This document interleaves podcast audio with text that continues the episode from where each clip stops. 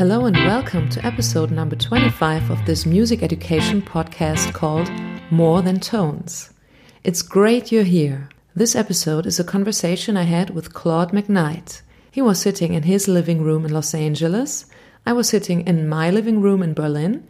And I'm very happy that modern digital technology made it possible that we could talk about making music in groups, about teaching music, and leadership.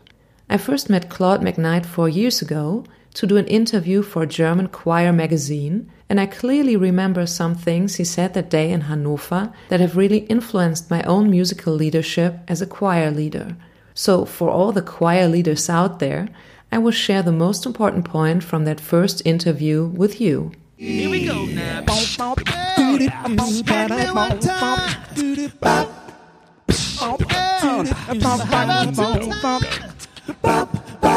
I asked Claude McKnight how groups can learn how to groove and how he, as a coach, helps other groups to start grooving. Here's what he responded that day, and I have to read it out to you now because I don't have the recording anymore. The groove is something that you have to really be comfortable with each other to understand how to all move and feel as one. That's what makes the groove. You know, when you're not really comfortable enough or have enough time together, that's when the groove can kind of go astray. So I think spending as much time together, whether that's a rehearsal or on the stage, allows each person to understand how you need to either lay it back or all be in the pocket. I think the more time you spend together and respect each other and lift each other up, the better. I think that's what's great about our group. We actually like each other. So the groove means everything. It means our personalities groove together, our music grooves together, our rhythm grooves together. If you can't find all of those things, it will be apparent on stage that you don't really have a cohesive group that really works together well.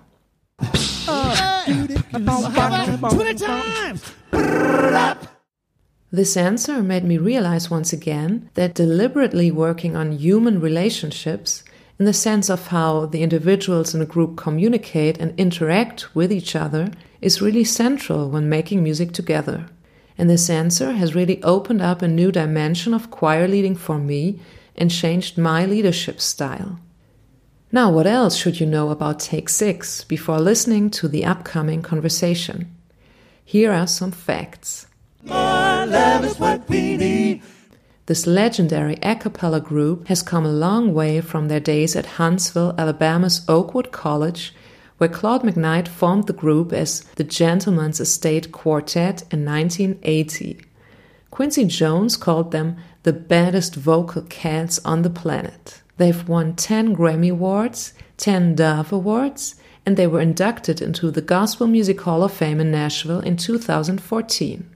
After all this talking, please sit back and enjoy a little bit of music. Take 6 featuring the amazing Stevie Wonder, who was one of their first supporters. Good morning, evening, friends. Here's your friendly announcer. I have serious news to pass on to everybody. To could mean the world's disaster, could change your joy and laughter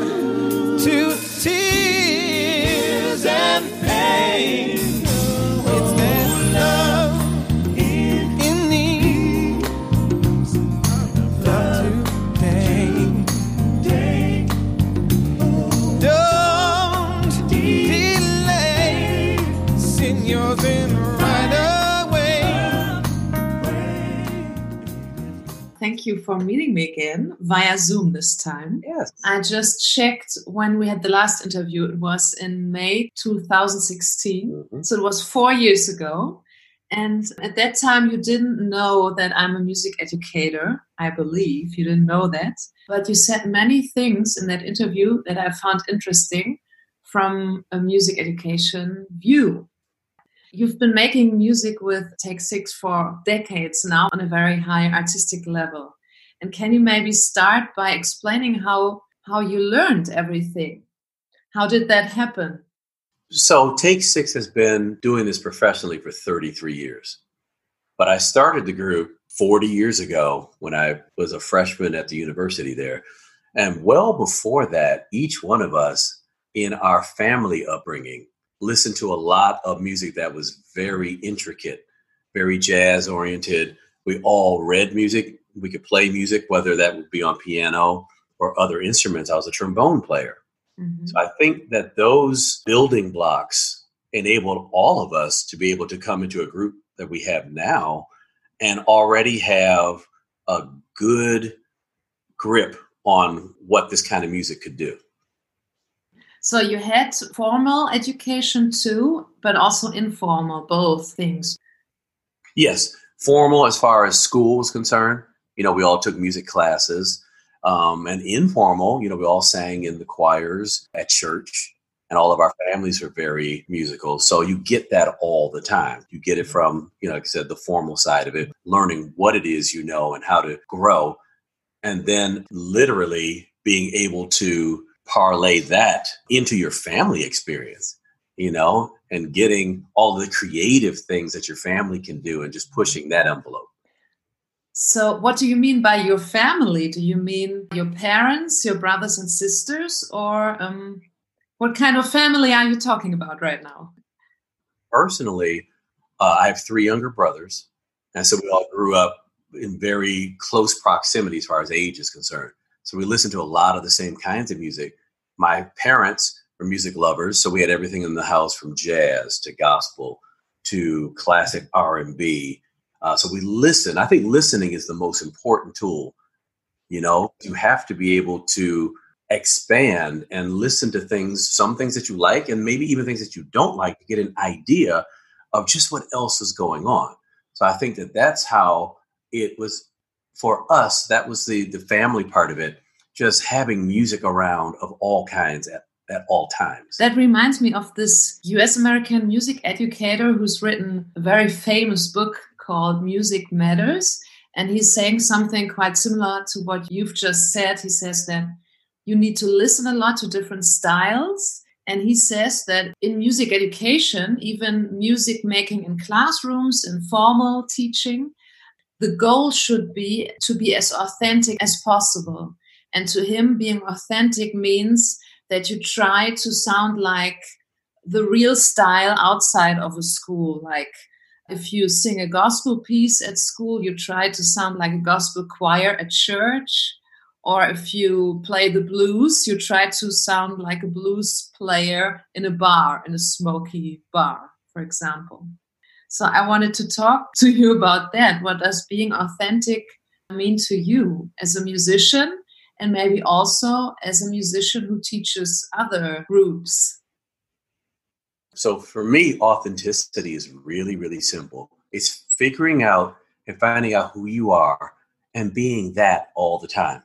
So even when you just mentioned the other gentleman who was talking about authenticity, I think it's very important that if you're going to listen to blues, if you're going to listen to jazz or R&B or whatever, and then try to emulate those styles, whatever, only use the elements of what other people do to a certain extent. Make sure that it is always you in there and figure out who you as an artist or as a creative is because if you don't, well, then you're just doing basically what it is you've heard somebody else do in the way and the style that they do it. And that's not, to me, authenticity. That's learning how to do something, you know, in a way that somebody else has already done it. Yeah, that would be just copying, right? and we're all unique. And I think what happens is sometimes we're afraid to be vulnerable and be unique because we don't know if people will like that. And I think that when you're authentic and genuine, it will always find an audience. So you're saying that it's a bit risky to, to become authentic, maybe? Absolutely. Yeah, because now you're not you're not holding on to what somebody else is doing and saying, "Well, this worked." You're going out on your own and saying, "Okay, world, let's see if you like me." hmm Yeah, that's a nice way to put it. Thank you. Now think about music education in music classrooms. What would it mean for a teacher to be authentic? Wow, that's a great question. I think that the teachers that I remember that were most influential to me in my development were the ones who were very, very good at teaching from a place that was creative and fun and not just from the book, you know, or not just from the lesson plan. Because you have yeah. to stimulate students in a way that allows them to realize that creativity isn't just about the rules. It's not just about the lesson that you just taught. You know, it helps to have those rules because that's the basis and the foundation of what you're doing, but allow for creativity. Allow for some rules to be broken. Allow for questioning. Allow for the ability to for people to to fail. You know, fail in the sense that just go so far out that it's like, okay, let's reel it back in and understand why that didn't work. You know, because how do you know exactly how far you can push yourself if you never go out there? And I think the teachers who allow that or the instructors who allow for that get the best out of their students. And how do you do that when you give workshops? I know that you work with other groups and also maybe even choirs, so also bigger groups. So, how do you do that? How do you manage to do this with these people? Well, that's that's interesting because when you're working with groups, part of what makes a group good is sounding enough alike that there is what is called a homogenous sound. It comes together in a way that you don't have a bunch of different vocalists all sticking out and doing their own thing. You know? So, to do that in a group setting, you have to find what is the character of the entire group. Mm. What I mean by that is, are the sopranos really dominating? You know, does the sound from the sopranos give them a sound that is like, oh, wow, we've got to always feature the sopranos because they're so strong? Or is it the tenors? You know, are there members in the tenor group that is like, whoa, we have got to feature them? So I think the director needs to understand what are the strengths of this group and then utilize to the best of the group and the instructor's abilities you know how to get that to be the front and center point of it. Because in that way your group can set itself apart from this group Yeah. or that you know? And it may just be a couple of people within that group who are the stars. And i don't mean the stars as far as you know, they're the ones who do all the solos or whatever but they're the ones who have the the best command of vibrato. Or those are the ones who have the the best uh, lung capacity so they're able to hold tones longer you know so you you feed off of what the best parts of the group are and then make that the make that what the group really is Yeah, it makes a lot of sense to me what you're saying. Like you try to find out what's special about this group. And for this, you first have to perceive what they are doing and then build on that. absolutely But do you make this transparent to them or do, don't they know what you are doing? Is it just your plan to work like that? How much are they aware of this? Wow, that's a great question because I think the best groups, in my estimation, in my opinion, are the ones where there's enough transparency in what the instructor or the leader of the group is trying to do so that no one in the group feels like they're not being served or heard or that they're not important. You figure out the psychological makeup of the group, you know, and you try, I think you try to do that all together. Then that way everybody feels like they're a part of the group and not just being used in the group. You know, I think that's best because then, you know, again, you're not just showing up for rehearsal and wondering, well, why is he asking me to sing a little Yeah, softer? yeah. Or why, you know what I mean? You know, So you would say it's always better to be open about this. I think so. Yes. I think that's what makes a happy, healthy, creative group. That's a very nice last sentence. So let's finish here and thank you so much. Thank you so Thanks. Just give the world. Give the world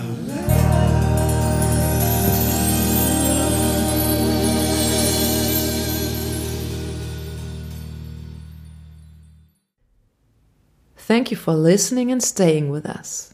If you'd like to comment on this episode, give any kind of feedback, or just want to get in touch, please go to the blog www.mehralstöne.de and if you're interested in listening to another English episode, scroll down to March 16, 2020.